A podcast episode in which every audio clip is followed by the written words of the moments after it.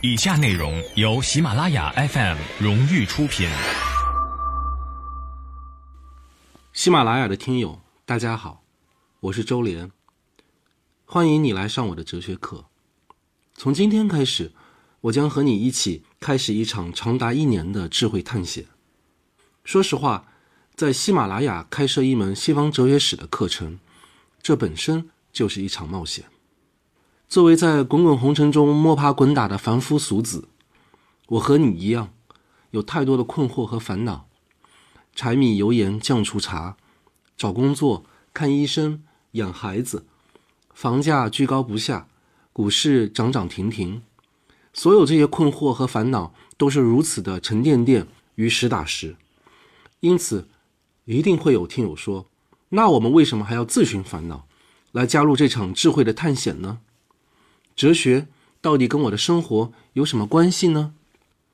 其实答案非常的简单。作为这个星球上唯一有理性的生物，我们哪怕拥有了物质上的一切，也还会感觉空虚和不满足。我们总会经历这样的时刻，会忍不住的反思生活的意义，追问死后的世界，会仰望头顶的星空，会俯瞰内心的道德律令。这样的时刻也许不多见。但是每当它出现的时候，都是对我们心灵的一次照亮，让我们忍不住想起苏格拉底的那句名言：“未经考察的人生是不值得过的人生。”或许正是因为这样，乔布斯才会说：“我愿意把我所有的科技去换取和苏格拉底相处的一个下午。”因为乔布斯深深的认同苏格拉底的这个判断：一个人应该如何生活。这是人生在世的根本大事呀！我知道，对许多非哲学专业的听友来说，“哲学”二字意味着深刻、复杂、繁琐、乏味，乃至不知所云。比方说，我随手从书架上面抽出一本哲学书，读到的都是这样的字句：“存在者存在，它不可能不存在，这是确信的途径，因为它通向真理。”存在者不存在，这个不存在必然存在。走这条路，我告诉你啊，是什么都学不到的。这样的哲学是不是让人望而却步？你会说，这说的都是什么呀？每一个字我都认识，但连在一起完全不知道他在说什么。那我们需要什么样的哲学呢？在这门课里，我会尽可能的用通俗的语言去介绍深刻的思想。借助于日常有趣的小例子，进入抽象的理论，在鲜活的生活事例和抽象的概念之间建立起联系，帮助你一步步的涉及而上，了解柏拉图的理想国、康德的纯粹理性批判、维特根斯坦的哲学研究到底都说了些什么。通过这门课，你会发现，原来好莱坞大片《骇客帝国》的思想火花。早在几百年前，笛卡尔的第一哲学沉思集中就已经出现了。你会发现，《盗梦空间》与诺奇克的波中之脑的思想实验有着类似的结构，而刘慈欣在《三体》中描绘的黑暗森林法则，霍布斯早在几百年前就已经讨论过了。通过这门课，你会发现，原来孙俪和邓超主演的《幸福像花儿一样》。这部电视剧的名称，可以在亚里士多德的伦理学中找到源头。原来哥白尼当年论证日心说的时候，其中一个理由是太阳比地球高贵，因此静止不动的应该是太阳，而不是地球。原来知识分子与意见领袖的区分，可以追溯到两千五百年前的古希腊。原来。大学 school 的古希腊文原意是“度过闲暇的地方”，但是要注意哦，这里的闲暇绝不意味着空洞、空虚、无所事事。恰恰相反，对古希腊人来说，能够占用闲暇时间的一定是某类特定的事情，这就是言谈，尤其是指学术性的讨论、辩论和演讲。所以，school 的本质就是自由、思想自由和言论自由。这门课可能会为你提供不少新鲜的知识，但是我想说的是，这门课的目的绝不是为了给你增加炫耀自身的资本。学习哲学的目的是要恢复你好奇的本性，拓展你人生的广度，增加你人生的深度，学会与人类思想史上最伟大、最聪明的头脑进行直接的对话。作为这场智慧探险的导游，我将带领你们一起去领略西方哲学两千五百年的风景，给你们介绍每一处景观的历史背景和妙处所在。一一解析各种哲学理论的关键之处和细微之处。当然，与此同时，我希望所有的听友学会用自己的眼睛去观赏风景。你可以反驳我说哪些风景不好，为什么不好？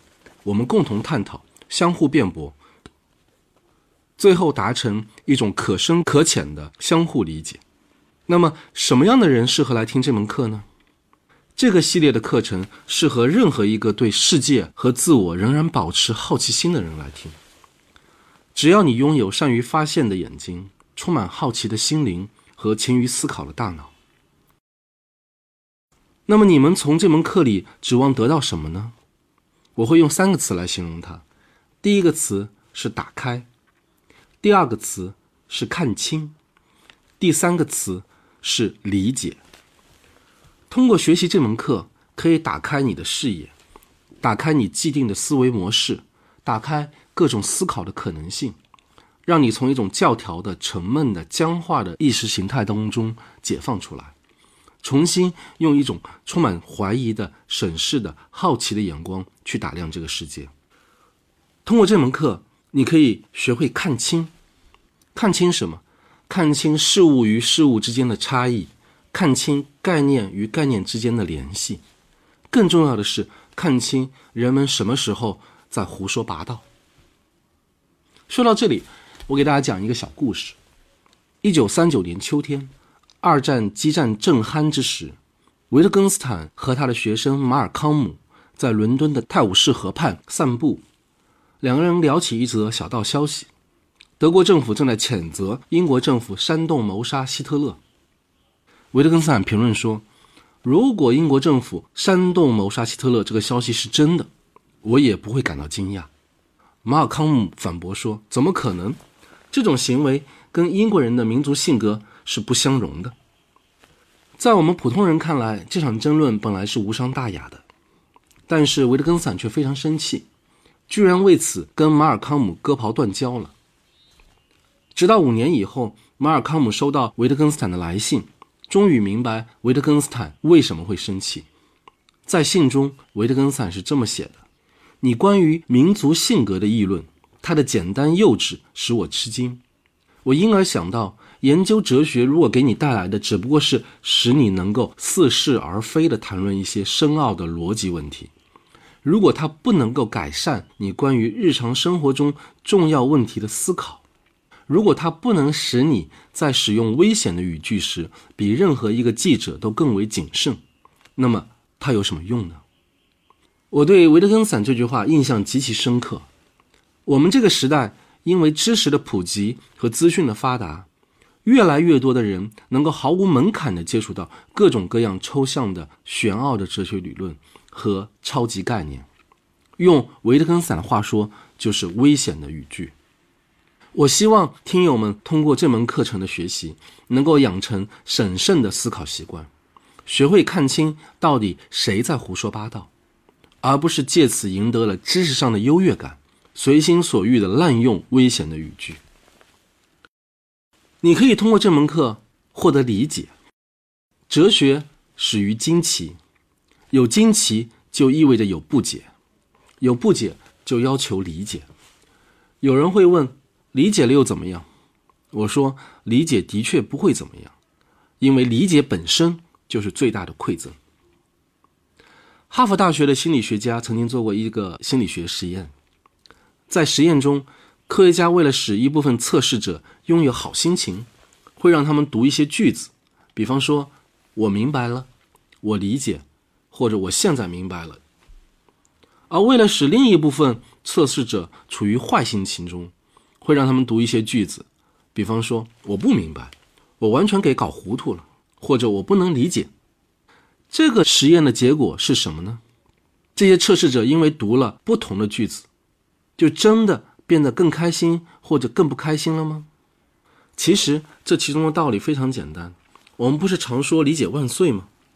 通过理解，你会有一种打通的感觉，你会有一种豁然开朗的感觉。有人也许会问：如果别人不理解呢？那我说，你就要理解你和他的差异到底在哪里，为什么他不同意你的观点，他的不同意到底有没有道理？理性、理由、理解。所有这些与我们人类这个特殊物种相关的本质属性，其实是为了帮助我们更好的进入这个丰富的世界。打个比方，我们在各种路口、渡口和人们相遇，我们彼此之间打招呼、寒暄、聊天、争执。我们并不试图把所有人都纳入到我的道路上，我们只希望能够更有效地与他们沟通交流，分享彼此之间的同和异。那些善于理解的人，那些善于讲道理的人，将会给自己的人生开拓出更多的通道，去往更多美妙的所在，欣赏到更多美妙的风景。而那些不试图理解他人的人，不善于讲道理的人，则很快就会固步自封在一个狭小的世界里，在井底自嗨。作为一门职业，哲学并不是性价比最高的职业。但是，作为一种生活方式和思考方式，我相信哲学是值得我们用一辈子去实践的。欢迎你来上我的哲学课，让我们开始这场智慧的探险吧。正式开始讲西方哲学思想之前，我希望花一点时间跟大家探讨哲学的一些基本问题。比方说，哲学是什么？哲学有什么用？以及哲学的起源。那么这一期我们主要来谈一谈哲学是什么。我是于一九九一年考入北京大学哲学系的，算起来我已经从事哲学训练整整二十六年了。在这二十六年里，我曾经遭遇过不少尴尬的时刻，比方说寒暑假坐火车返乡，来自天南海北的陌生人开始试探的闲聊，每当问到我的职业和身份时。原本热闹的场景往往会瞬间变得尴尬，空气也随之开始凝固。识趣的人会说：“哦，学哲学的，那可是一门很深奥的学问哦。”不识趣的人会说：“学这个有什么用呢？又不能当饭吃。”当然，偶尔也会有一些求知欲旺盛的人会问：“哲学是什么？”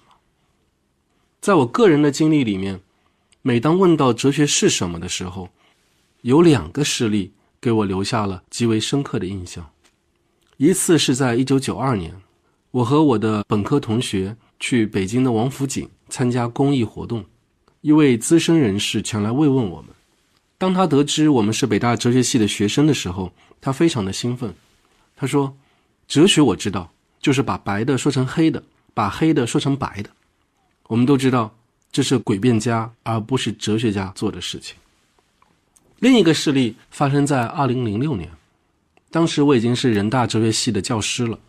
我去小区边上的理发店理发，洗头小妹问我选择干洗还是湿洗。大家都知道，所谓干洗就是在正式剪头之前花上十到二十分钟进行头部按摩，而所谓湿洗就是三下五除二把你头洗完了直接去剪头。我当时正好有点时间。于是我就跟洗头小妹说：“干洗吧。”在接下来的二十分钟头部按摩的过程中，我就和她有一搭没一搭的开始聊天，话题很自然的就转到了我的职业。您是做什么的呀？我说我是大学的老师。那具体教什么的呢？坦白说，我当时心里咯噔了一下，但是我还是决定不把白的说成黑的，把黑的说成白的。所以我说我是教哲学的。我原本以为这个对话到此就结束了，但没想到，他停顿了三秒钟后，突然问我：“哲学是不是研究因果性的？”各位听友也许知道，因果性是有史以来最重要的哲学问题之一。当年正是因为休谟对因果关系的质疑，才把康德从独断论的迷梦中惊醒。我们以后会专门用一节课的时间来讨论这桩哲学史上最重要的事件之一。所以可想而知，当我听说这位洗头小妹问哲学是不是研究因果性的，我立刻就有了惊为天人的感觉。从此以后，我就一直去那家理发店选择干洗，试图跟这个洗头小妹继续探讨因果性问题。直到半年后的某一天，那位洗头小妹不辞而别。我不知道这跟我一直找她谈论因果性问题是不是存在的因果关系。反正从此以后，我去理发店就只选择湿洗而不是干洗了。以上这两个事例告诉我们两个道理：第一，人皆有理性，每个人都是潜在的哲学家；第二，一个好的制度造就好的公民。一个好的教育造就好的哲学观，接受了错误教育的人，有时候比没有接受过教育的人的三观更可怕。回到哲学是什么这个问题，不晓得大家有没有注意到，这其实是一个非常奇特的问题。我们很少会问什么是经济学，什么是生物学，什么是文学，或者什么是历史。即便有人这么问，他们也能够非常轻易的得到明确的回答。而不像哲学家这样反复的被世人纠缠。事实上，哲学家自己也不断的回到这个最原初的问题。那么，哲学到底是什么？在这里，我可以暂时给你们提供一个非常抽象的回答。所谓哲学，就是爱智慧的意思。我们知道，philosophy 在古希腊文当中是由 philia 和 sophia 这两个词组成的。sophia 的意思就是智慧，而 philia。在古希腊文当中的意思是友爱。相比于宗教意义上的博爱或者男欢女爱意义上的情爱，友爱的最大特点是什么？它是温和而理性的。也就是说，哲学家在对待智慧的时候，是一种彼此尊重和欣赏、温和且理性的热爱。友爱的另外一个特点是什么？它不以占有为目的，而是以相互激励、共同进步为目的。这也意味着，哲学作为爱智慧之学，从来不会妄自尊大的认为占有了智慧。哲学家只是一个以温和而理性的方式热爱智慧的人。所以，各位听友，当你在日常生活当中一旦遇到有人宣称自己占有了智慧，掌握了宇宙真理，你千万要小心。这样的人，他要么是先知，要么是骗子。哲学的问题有很多，从我是谁。我有自由意志吗？对和错的标准是什么？生活的意义是什么？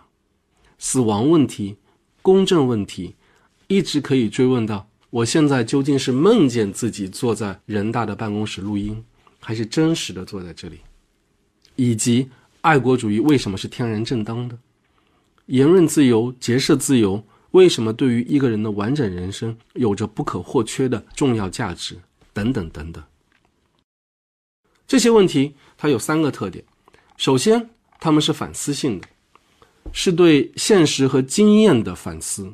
比方说，按照普通人的认知习惯，我现在毫无疑问就是坐在人大的办公室里在录音。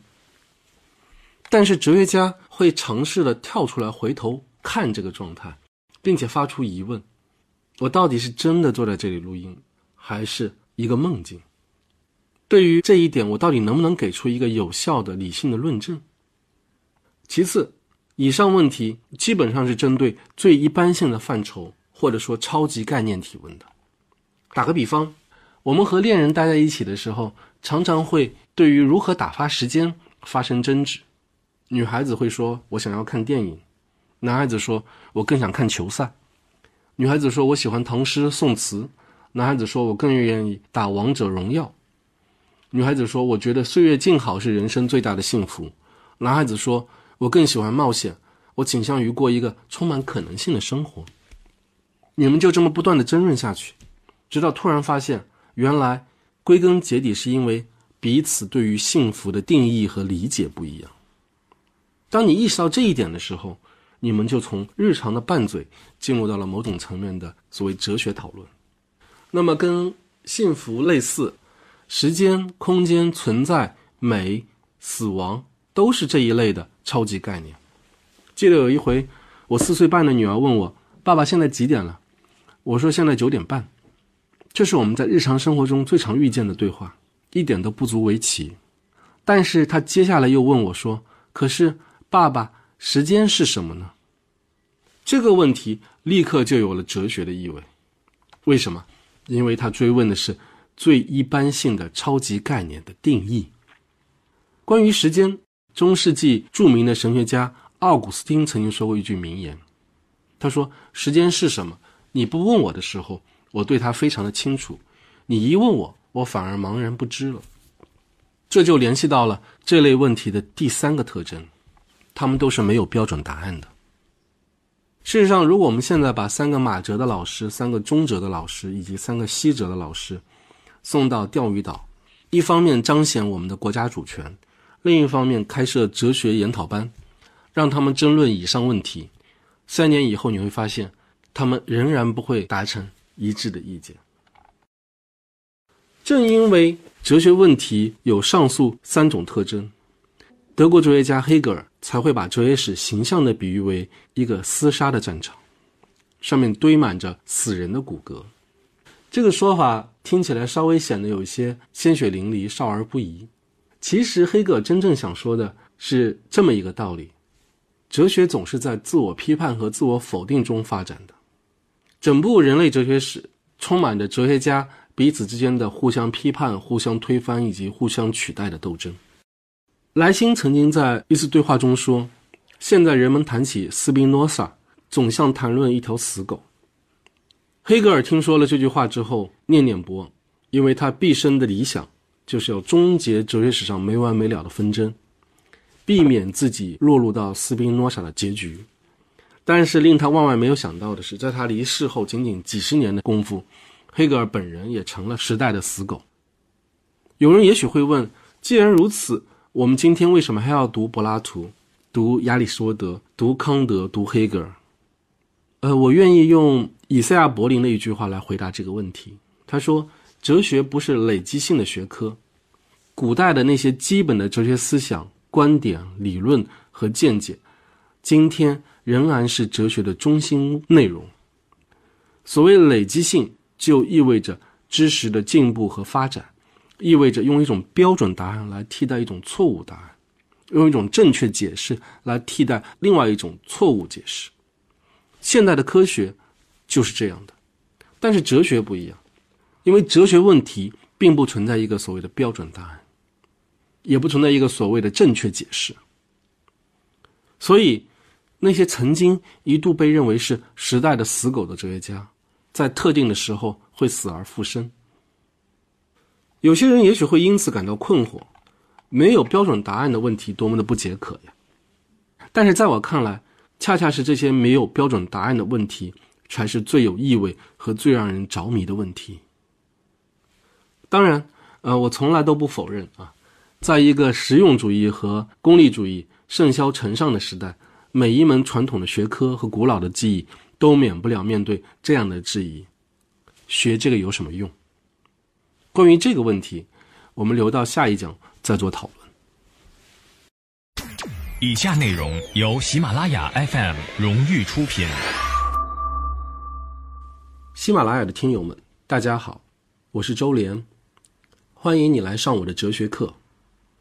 今天我们要探讨的主题是哲学的用处。一谈起用处，人们的第一反应就是那种可以立竿见影的，最好还能够兑换成金钱的用处。所以一点都不奇怪，在普通人的眼里，哲学压根就没有什么用。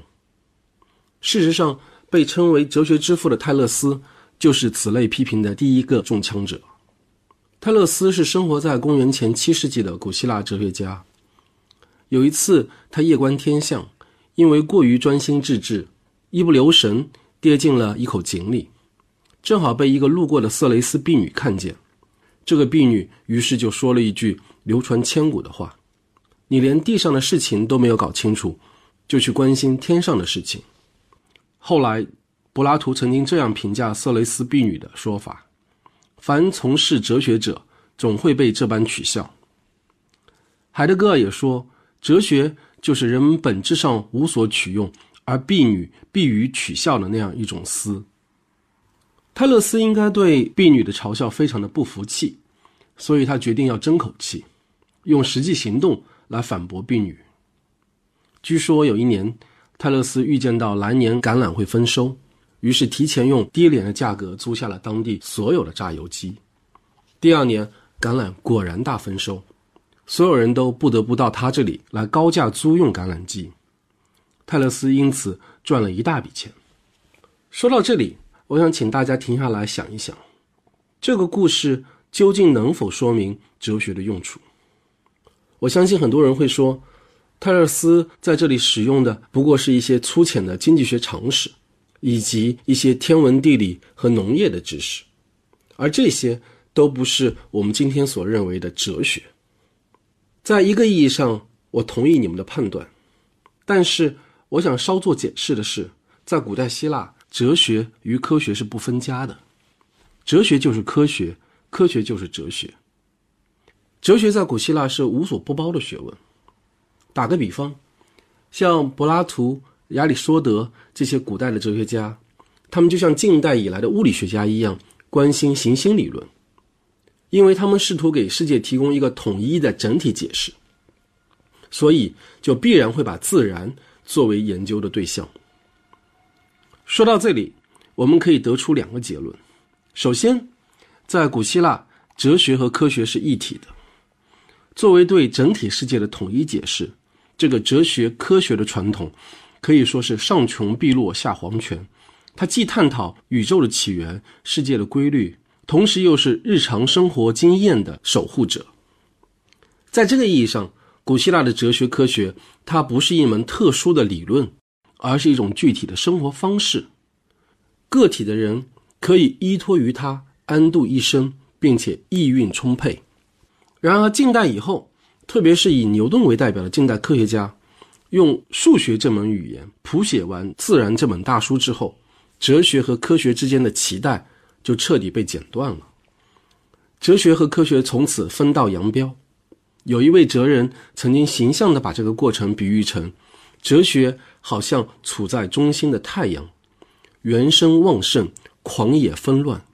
过一阵子，它就会甩出自身的一部分，成为这样那样的一门具体科学。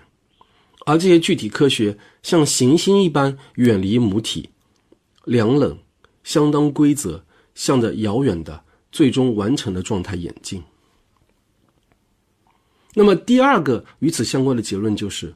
虽然在今天只有一些大学才设立哲学系，但是如果遵循古老的哲学科学传统，我们就会发现，并非只有哲学系的学生才是柏拉图和亚里士多德的传人。其实，整所大学都是柏拉图和亚里士多德的传人。事实上，我们知道今天有很多学科的博士学位依然被称之为 PhD，也就是哲学博士。回到哲学的用处这个问题，我相信泰勒斯的例子一定不能说服很多人。那我们应该怎么回应这些人的疑问呢？每当有人语带嘲讽的问我：“你们学哲学的到底有什么用呢？”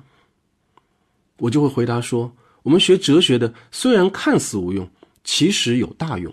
所谓无用之大用，啊，这可不是在玩弄语词游戏。”德国诗人海涅曾经说过：“不要轻视观念的影响力。”教授在沉静的研究中所培育出来的哲学观念，可能摧毁一个文明。海涅这句话是在颂扬康德哲学的影响力，但是我觉得另外一个例子也许会更加合适。法国大革命的时候，当民众攻陷巴士底狱的消息传到巴黎南郊的凡尔赛宫，当时的法国国王。路易十六惊慌失措之下问道：“什么造反了吗？”站在他身边的波尔多公爵回答他说：“不，陛下是革命。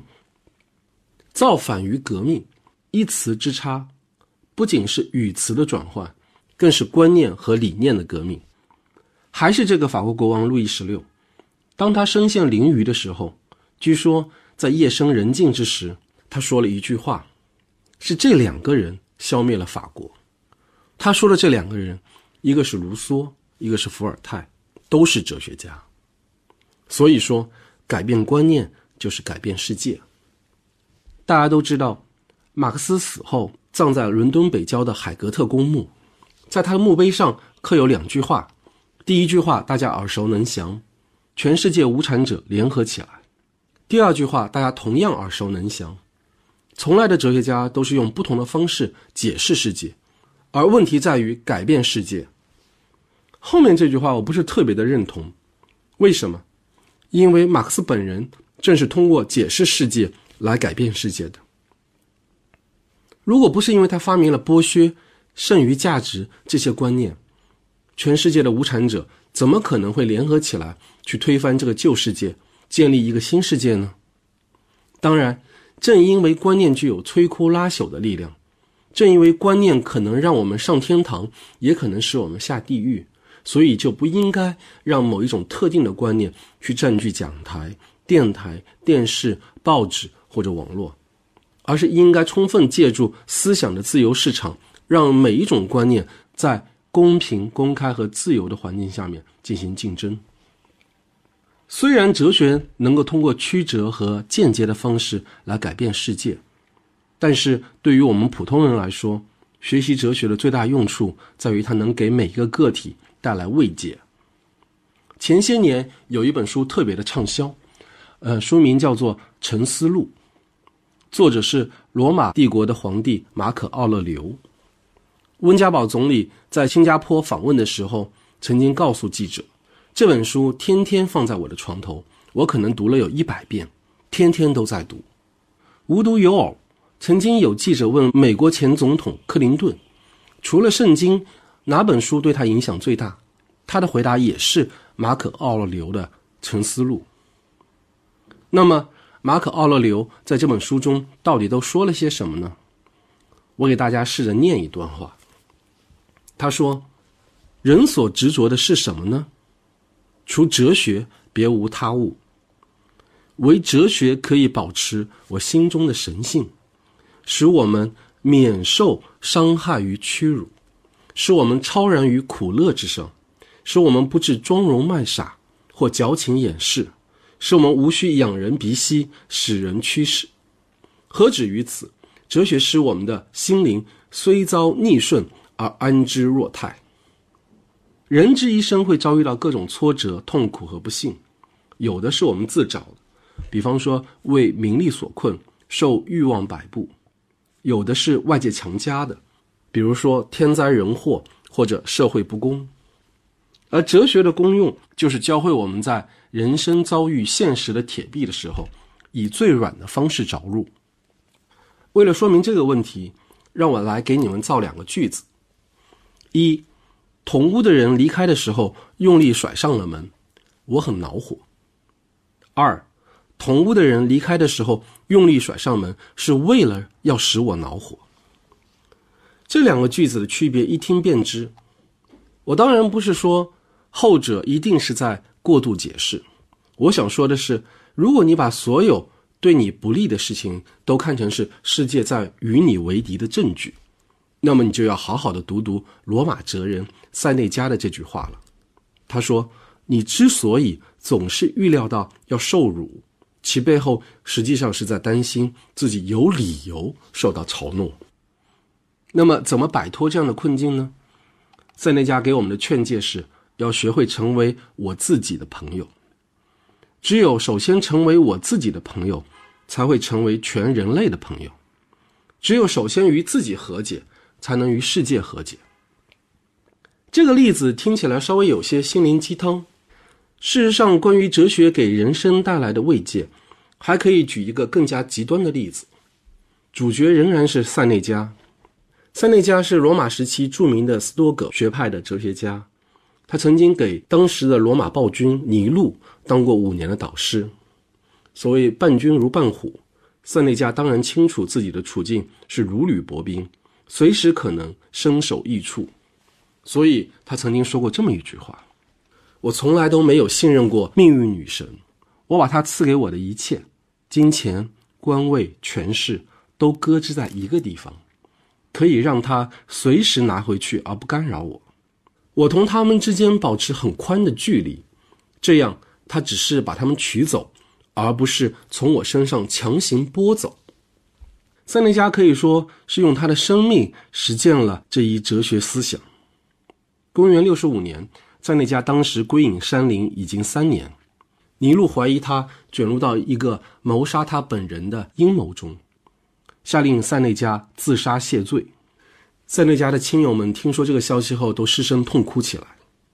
根据史书记载，塞内加的反应却非常的镇定自若，他不停地宽慰他的亲友们，问他们学习多年的哲学都到哪里去了。多少年来，他们互相激励的那种处变不惊的精神都到哪里去了？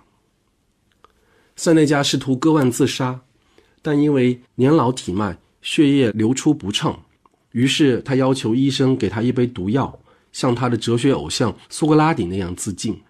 但是他喝下毒药后，仍然迟迟没有效果。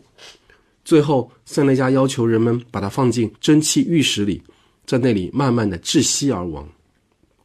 在这个一波三折、持久而又缓慢的赴死过程中，塞内加始终保持住了哲人的镇定和尊严。正像一位法国哲人所说：“通过他的死，塞内加与其他多个学派的同道们共同创造出一种持久的关联。”提起哲学一词，人们就会联想到对待灾难镇定自若的态度。其实，哲学除了能够给人生带来慰藉，还能给人生带来乐趣。西方有句谚语说：“哲学不能烘面包，但是能使面包增加甜味。”这句谚语的意思是，烘面包的工作就是我们的人生，而增加甜味的蜂蜜，则是哲学思考。我觉得还可以换一个说法来概括人生与哲学的关系：离开人生，哲学是空洞的；离开哲学，人生是盲目的。有人也许会反驳说，不学哲学照样可以生活，甚至可以活得很好。每当听到类似的反驳，我就会想起约翰·密尔问过的那个问题：你到底是愿意做一头终日快乐的猪，还是一个愁眉苦脸的苏格拉底？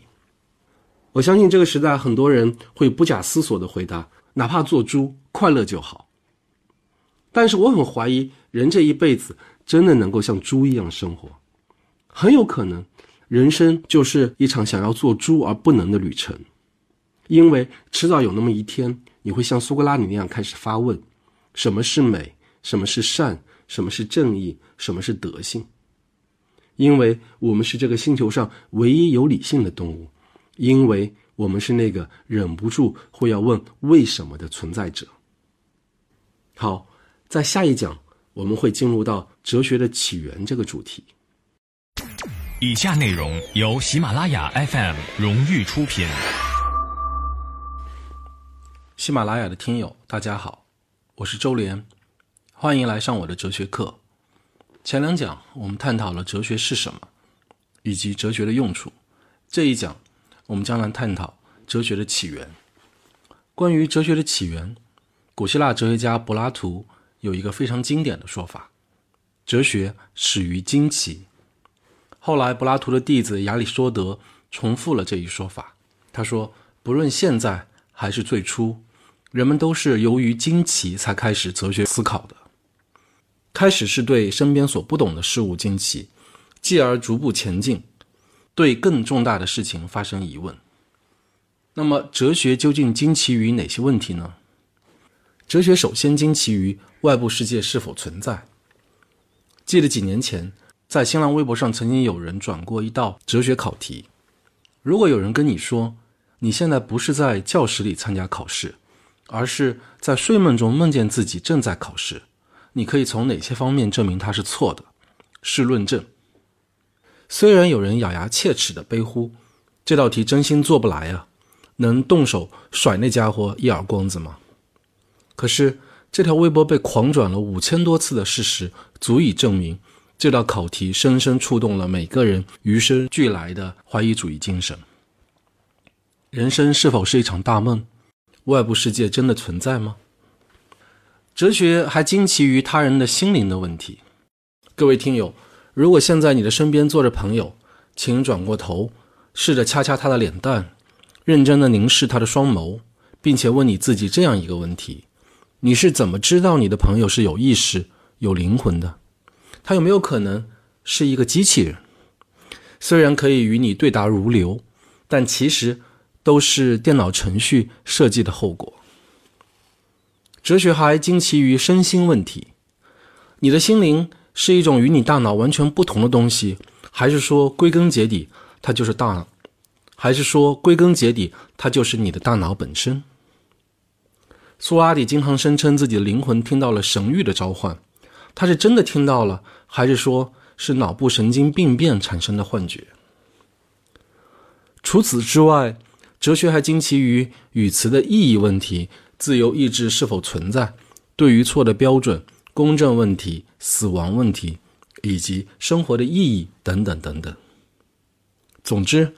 就像尼采所说的，从不终止对异乎寻常之事去经验、去看、去听、去怀疑、去希望和梦想，这个人就是哲学家。那么，在接下来的时间里，我将简单的探讨以上其中的两个问题：外部世界是否存在，以及对于错的标准，帮助你做一下思想的拉伸活动，以便更好的进入今后的课程中。外部世界是否真的存在？坦白说，关于这个问题，古往今来没有一个哲学家曾经拿过满分。比方说，康德就曾经感慨说：“人类理性至今无法完备的证明外部世界存在，这是哲学和人类普遍理性的耻辱。”而法国哲学家笛卡尔也曾经说过：“没有任何可靠的迹象使人能够将清醒与睡梦加以区别。”那么究竟应该怎样来回答这个问题呢？让我们来看一看英国哲学家罗素提交的答案。罗素指出，虽然我们可以假设人生就是一场大梦，这在逻辑上完全是可能的，但与此同时，我们也没有理由来认定它就是唯一正确的答案。事实上，相比我们的常识假设，梦的假设过于的复杂了。什么是常识假设？常识假设就是外部世界是存在着的，并且睡梦与清醒是截然不同的。我们在真实的世界里工作、生活、恋爱、结婚、生子，哪怕在睡梦中发生的事情再荒诞不经，比方说上一秒我们还在被海盗追杀，下一秒就与公主成亲，这一刻还在北京，下一刻也许就飞到了外太空。但是只要你一睁开眼睛，我们就可以重新回到完整扎实的现实世界中。如果我们接受了梦的假设，那么就需要给这些十三不靠的情节提供非常多的解释，才可以把它们说圆了。相比之下，我们的常识假设要比梦的假设更加的简单、更加的系统，也更加的和谐。正是因为这样，罗素认为我们应该接受常识假设。也就是说，外部世界是不依赖于我们的感觉而独立存在的。你也许会说：“等一等，罗素好像没有真正回答外部世界是否存在这个问题啊。”你说的没错，罗素的确没有正面回答和论证外部世界是否存在。事实上，罗素本人也承认，在某种意义上说，我们永远都不能证明在我们自身之外和我们经验之外的那些事物的存在。我们本来就不是凭借论证才相信有一个独立的外在世界的。我们一开始思考的时候，就发现我们已经拥有了这种信念，那就是所谓的本能的信念。所以，现在你发现了，罗素其实把最初的问题转换成了两种不同解释的比较。他的工作是比较梦的假设和常识假设这两种解释的优劣高下。而他的标准则是看谁更简单、更系统以及更和谐。这让我想起英国著名的理论物理学家霍金的一个说法。他说：“普通人常常会认为哥白尼证明托勒密是错的，但其实并非如此。哥白尼的日心说并不比托勒密的地心说更接近事实。”霍金认为，这只是两种不同的解释模型。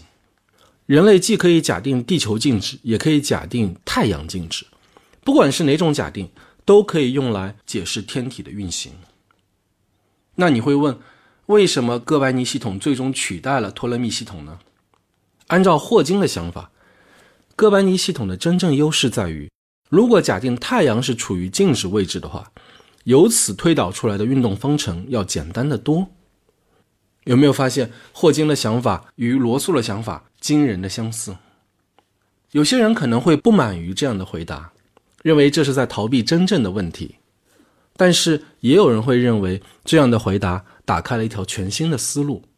一方面，它不会落入到独断论的陷阱中；另一方面，又不至于落入到相对主义的窠臼中。好，接下来我再问大家一个问题：让我们姑且假定外部世界是存在的，那么什么东西是最真实的存在？我在人民大学上课的时候，经常会给学生提这个问题，我会给他们提供几个备选的答案。如果各位听友恰好手中有笔有纸，不妨也稍微做一个记录：一、坐在你身边的朋友；二、你坐的椅子；三、数字二；四、上帝；五、天使；六、周杰伦的音乐；七、你昨晚的头痛；八、人权；九、电子；十、你的梦。请你从零到十分。给以上选项打分，最真实的东西打十分，最不真实的东西打零分。你可以仔细的思考一下，你打分的标准到底是什么？一定要特别注意的是，万万不可仅仅因为个人的好恶来打分。比方说，你恰好不喜欢你身边的这个朋友，于是你就报复性的给他打了零分，这样当然是不对的。好了，如果你现在已经打好分数了，那么请问？你给哪个选项打了最高分十分？为什么？我记得在人大的课堂上，曾经有学生给椅子打了十分，理由是我就坐在这张椅子上，我非常真实的感受到了它的存在。而有的学生则给上帝打了零分，理由是上帝看不见也摸不着，我从来都没有感受到它的存在，所以它的真实度是零。这些学生的回答都比较侧重于经验主义，在他们看来，唯有我们的感官所能感知到的东西才是真实的存在。当然，也有人会给上帝打十分，呃，他的理由是：虽然上帝看不见也摸不着，但是上帝就其定义而言是全知全能全善的，他是完美的，所以他应该是最真实的存在。其实，无论你打的是多少分。关键在于你要给出打分背后的理由，进一步的，你还要综合考虑其他的打分，尽量保持理由的一致性。那么最真实的东西的标准到底是什么？在这里，我可以给你们提供两个回答：一，最真实的东西是那种其余事物都要依赖于它，而它本身不依赖于其余任何事物的东西；二。最真实的东西是那种本身不会被创造或者被毁灭的东西。你们仔细想一想，是不是可以接受这两个标准呢？好，接下来我们简单探讨一下对与错的标准。有一个广为流传的思想实验：一列火车从远方驶来，左边是一条正在使用的铁轨，上面有五个小孩正在玩耍；右边是一条已经被废弃的铁轨。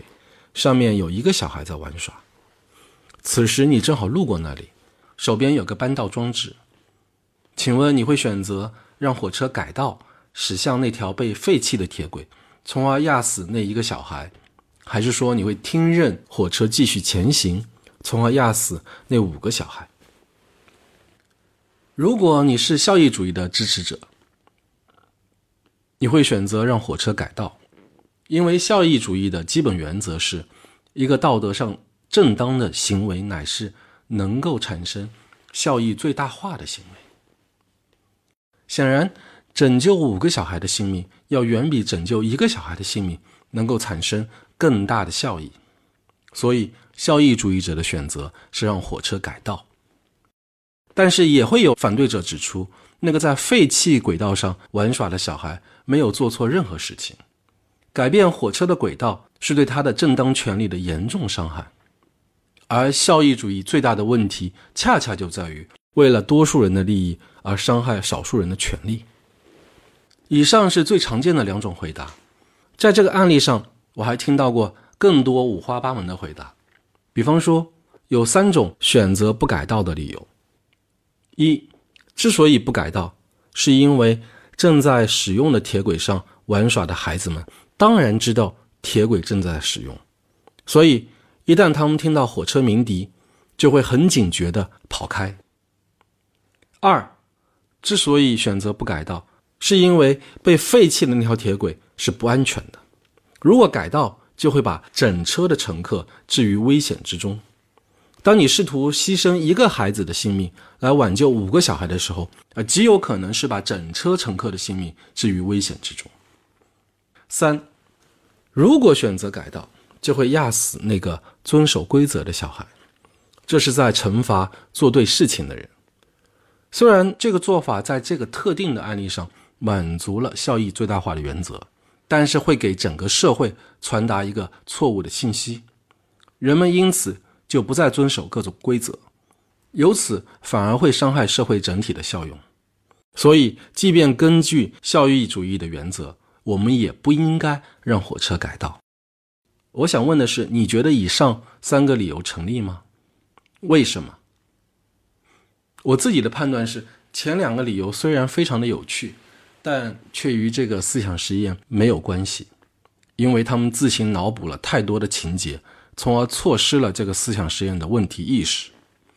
而相比之下，第三个理由则很好的推进了这个思想实验的问题意识，并且对效用主义有着进一步的思考和反省。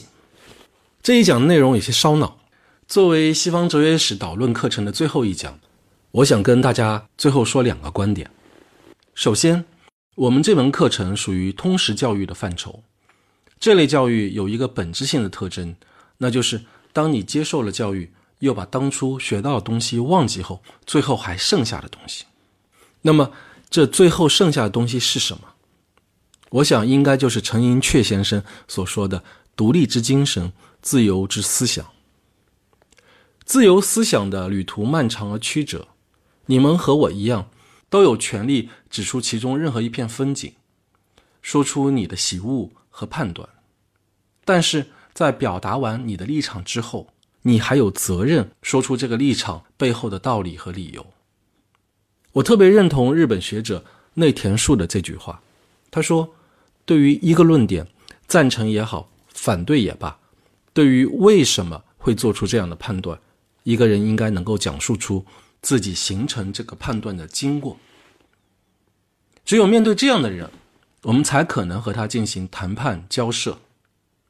无法与之交涉的人，并不是因为对自己的意见十分确信而不愿做出让步，而是因为不能讲述出自己意见的形成过程而不愿做出让步。其次，哲学是一个动词，而不是一个名词。哲学的本质不在于掌握真理。而在于寻找真理。同理，我们这堂课也不是在传授哲学的知识，而是邀请所有的听友一起来进行哲学的思考。你们不只是被动的收听这堂课，而是要积极的参与并且建设这堂课。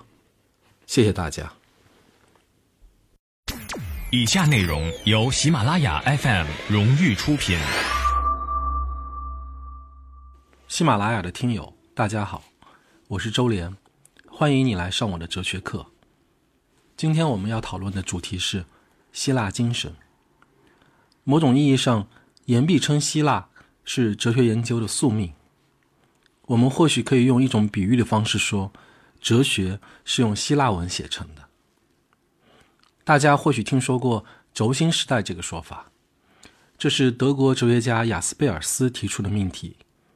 他认为，公元前八百年到公元前两百年之间，是人类文明的轴心时代，因为在这六百年间，各个文明都出现了伟大的精神导师。古希腊有苏格拉底、柏拉图；以色列有犹太教的先知们；印度有释迦牟尼；中国有老子和孔子。这些精神导师提出的思想原则，塑造了不同的文化形态。也一直深刻地影响着人类的生活。毫无疑问，在轴心时代，各种文明形态都或多或少地出现了所谓终极关怀的觉醒。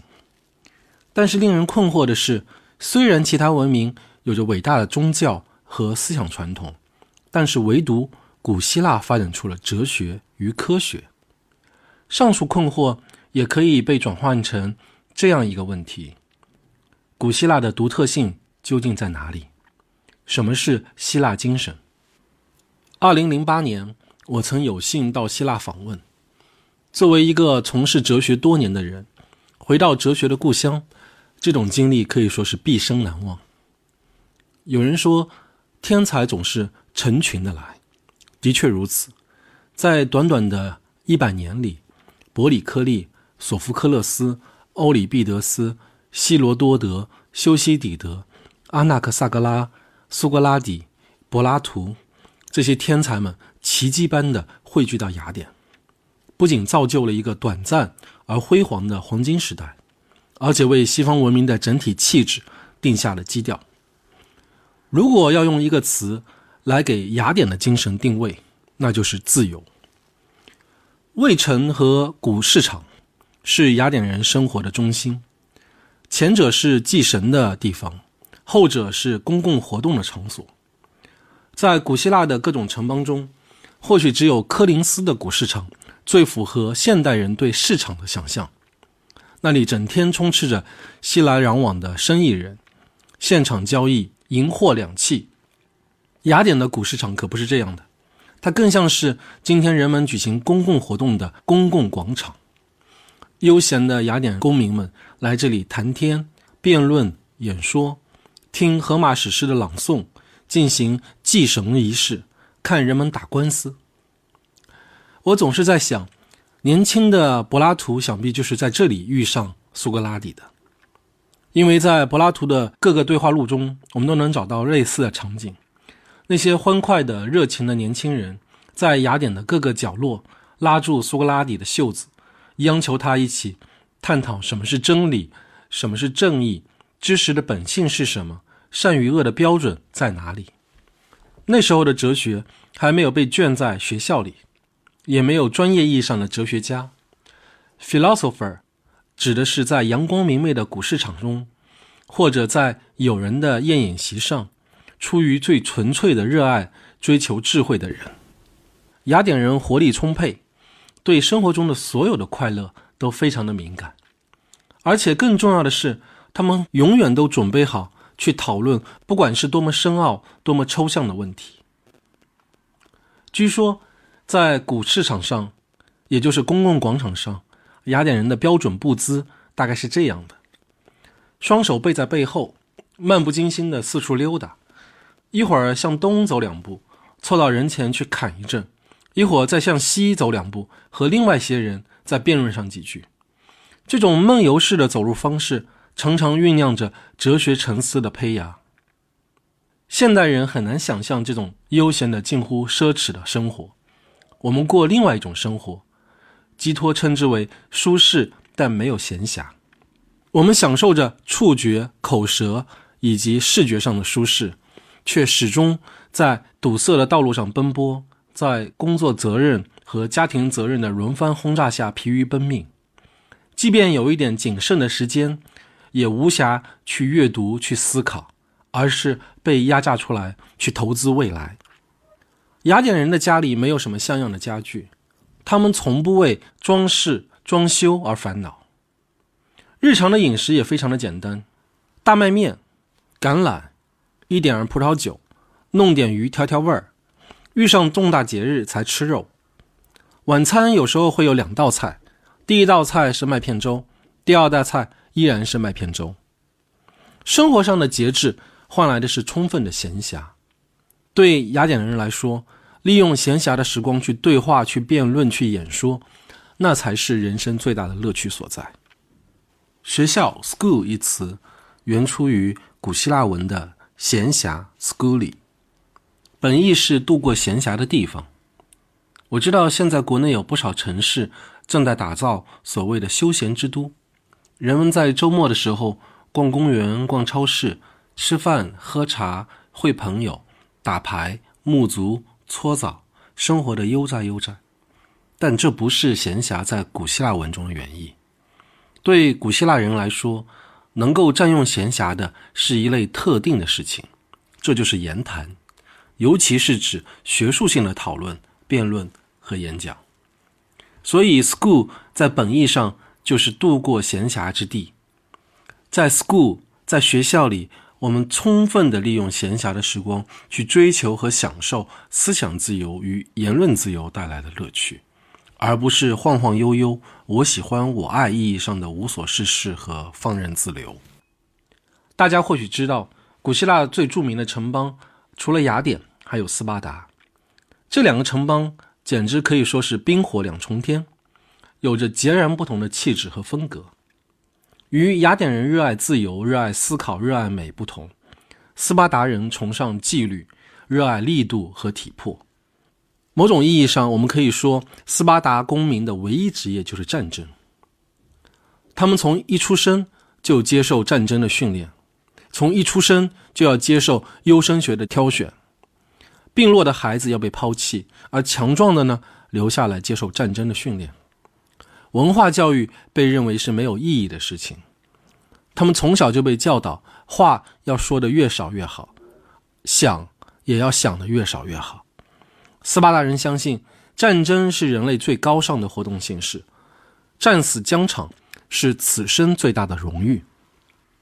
斯巴达人奉行的是禁欲主义和原始共产主义，他们的国家理论是不让任何一个公民匮乏，与此同时也不让任何一个公民富有。斯巴达还奉行闭关锁国的政策，本邦人除非是公务，不得外出旅行。外邦人同样如此，除非公务，不得进入斯巴达。因为斯巴达的统治者担心外邦的风尚会败坏自己的德性。今天看来，斯巴达的这些政策当然相当的糟糕，可是当时他却获得了很多希腊人的尊重和敬仰，因为斯巴达的优点也非常突出，比方说。所有的公民都生活在一个高度团结的温暖的大家庭里。斯巴达的政治制度也异乎寻常的稳定。有人也许会为此感到困惑：一个热爱自由，一个崇尚纪律，雅典和斯巴达差别这么大，到底谁才是希腊精神的代表呢？如果我们一定要在雅典和斯巴达之间找到共同点，我认为。那就是对于卓越的不懈追求。卓越是一个抽象的概念，它的一个核心含义就是把事情做到极致，就是把潜能发挥到极致。我们可以来看两个小故事。公元前四八零年，斯巴达人和波斯人打了一场震古烁今的温泉关战役。温泉关是崇山峻岭中的一个战略要道。希波战争期间。斯巴达的三百勇士奉命镇守温泉关，抵抗波斯人数以百计的进攻。斯巴达人坚持了三天三夜，最终这三百勇士全部战死，只有一个人除外。这个人因为生病没有上阵而幸免于难。结果，当他回到家中，他的妻子就说：“不行，别人都死了，你为什么不去死？”为了洗刷自己的耻辱。这个人一年之后英勇的战死在另一场战役中，听起来是不是非常的极致，也非常的刺激？那我们来看雅典人的典型性格。我们前面说了，雅典人热爱自由和闲暇的时光，他们利用闲暇去思考一切智性的高远的问题。其实不只是在闲暇时光，只要是有可能，雅典人都努力在过一种智性的生活。大约在公元前四五零年前后，伯里克利率领一支希腊舰队在爱琴海的一个岛屿附近抛下船锚，准备次日清晨发起攻击。当夜幕降临的时候，伯里克利邀请他的副手们一起把酒畅谈。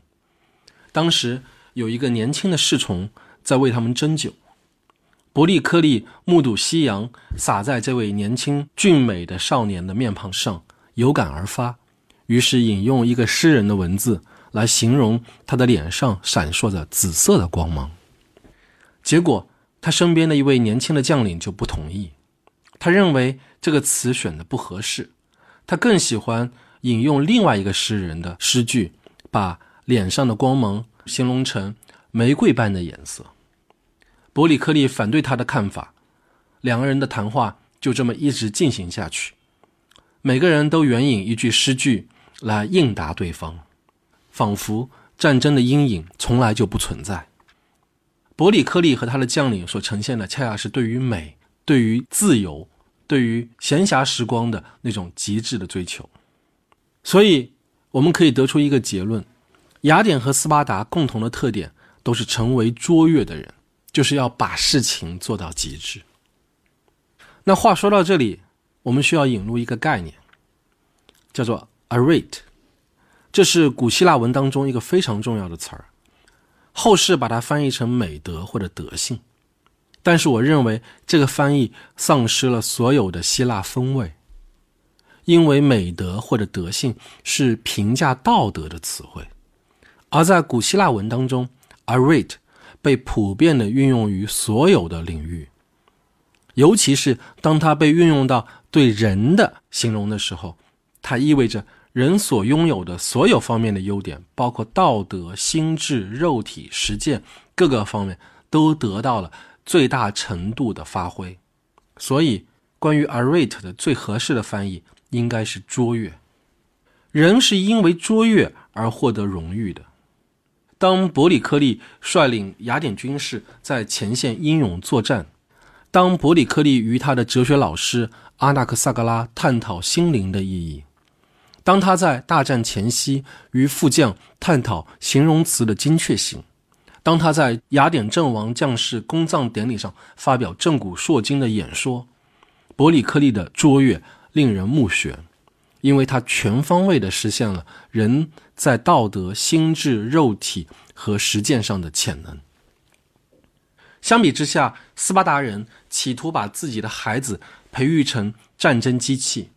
虽然不乏英雄主义的特性，虽然也试图把事情做到极致和最好，但归根结底，这依旧是对卓越的一种狭隘理解。也正因为此，在人类的文明史上，雅典人要比斯巴达人更加优秀、更加卓越，雅典人所获得的荣誉也要远多于斯巴达人。回到这一讲的最初那个问题。为什么在轴心时代，唯独古希腊发展出了哲学与科学？我们现在可以给出一个初步的答案：哲学的诞生需要满足如下几个条件：一、哲学的诞生需要有充足的闲暇去思索宇宙、人生、死亡这样的终极问题；二、哲学的诞生还需要有思想的自由、言论的自由。很显然。雅典都满足这两个条件，那么现在还剩下最后一个条件。三，哲学的诞生不仅标志着终极关怀成为人们思考的问题，而且这种思考方式不是通过宗教信仰或者艺术，而是通过理论的方式。关于这个问题，我们下一讲再做解答。